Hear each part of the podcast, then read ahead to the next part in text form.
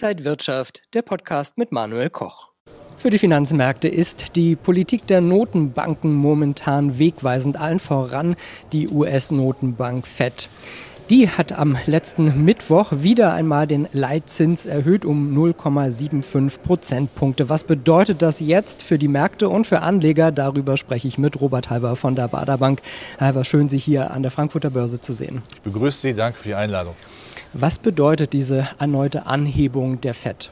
Man sieht zuerst mal, welchen Einfluss eine US-Notenbank weltweit hat. Sie ist der Leitwolf an Finanzmärkten. Und ihr Chef, Jerome Powell, man könnte sagen, Uh, he got the whole world in his hands. Wenn er was sagt, das hat wirklich eine Wirkung über die ganze Welt.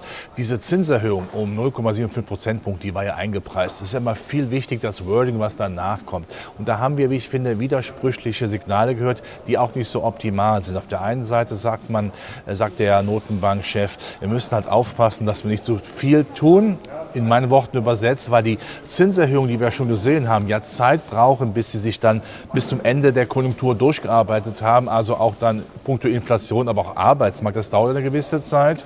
Äh, er sagt aber auch, wir müssen weiterhin erhöhen, zwar nicht mehr in der Dynamik erhöhen, aber weiter erhöhen und wahrscheinlich höher am Ende sein, als die Märkte gedacht haben. Das war natürlich für die Aktienmärkte zu viel. Ich glaube, er ist langsam dabei, etwas zu übertreiben. Denn wir darf eins nicht ver äh, vergessen, die Zinsstrukturkurve in Amerika, das ist mittlerweile die inverse seit über 40 Jahren. Die Banken geben nicht mehr gerne Kredite. Man tut vielleicht zu viel. Das ist wie beim Handwerker, wenn man eine Schraube anzieht. Nach fest kommt lose. Also ein bisschen aufpassen, wobei ich auch weiß, dass Herr Paul noch keine Entwarnung jetzt geben möchte. So einen Mini-Effekt sieht man zumindest in den USA. Die Inflation ist ganz, ganz leicht am Sinken. Wenn wir nach Deutschland und Europa schauen, ist die Inflation deutlich über 10 Prozent. Äh, ist da immer noch viel Druck da? Äh, theoretisch ja, müsste die EZB deutlich mehr machen, aber wir hören ja im Augenblick diese wirklich wüsten Wirtschaftsprognosen auch des äh, nächsten Jahres. Der EHK spricht davon einem Wirtschaftswachstum, nein, einer Schrumpfung muss man sagen von minus drei Prozent. Das ist ganz gewaltig.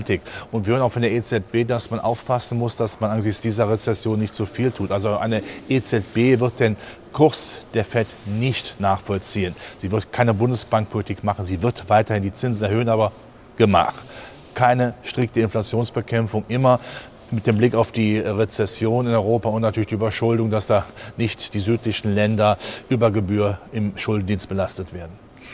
Der DAX hatte zuletzt gut 1600 Punkte in einer Rallye zugelegt. Charttechniker sagen, es gibt da die wichtige 200-Tage-Linie. Die würde bei 13.664 Punkten liegen. Davon sind wir aber noch ein Stück entfernt. Richtig, diese Marke, die haben wir jetzt nicht geschafft. Ich gucke mal gerade auf die DAX-Tafel, da sind wir ein gutes Stück drunter.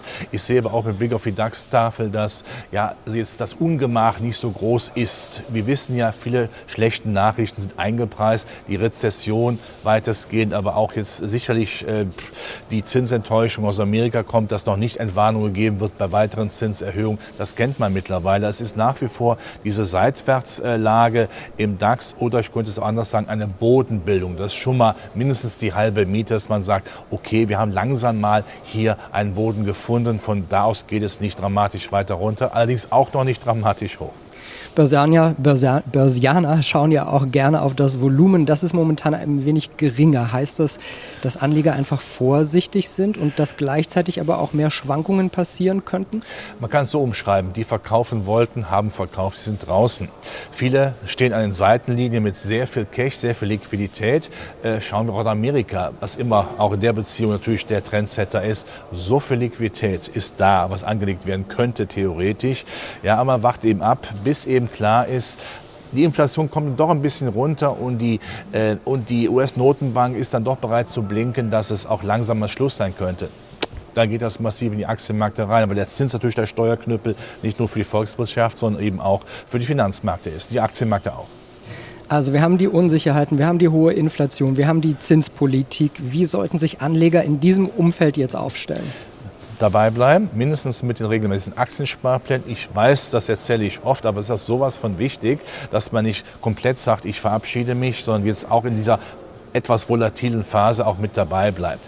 Längerfristige Investoren sollten sich aber auch Ich finde auch nicht nur die Hightech-Werte anschauen, die ja immer wie Knüppel aus dem Sack einen drüber kriegen, wenn äh, die äh, Fett äh, noch sehr restriktiv im Ton ist aber auch die Zyklika, dass wir uns die langsam anschauen. Wir wissen, es wird ein schweres Wirtschaftsjahr. Das ist aber auch sehr stark eingepreist, dass man schon die Werte, die zumindest weltweit dann aufblühen können, viele Werte in Deutschland, die, deutschen, äh, äh die am deutschen Aktienmarkt ja äh, notiert sind oder hier einen Verwaltungssitz haben, haben ja teilweise zwei Drittel ihrer Umsätze äh, weltweit. Ähm, die sollte man durchaus sich angucken. Also es wäre auch durchaus die Chemie, das wäre durchaus der Maschinenbau, durchaus die Elektrotechnik. Wie gesagt, mit etwas mehr Fernblick sagt Robert Halver von der Baderbank. Vielen Dank, dass Sie heute hier an der Frankfurter Börse waren. Und danke Ihnen, liebe Zuschauer. Bleiben Sie gesund und munter.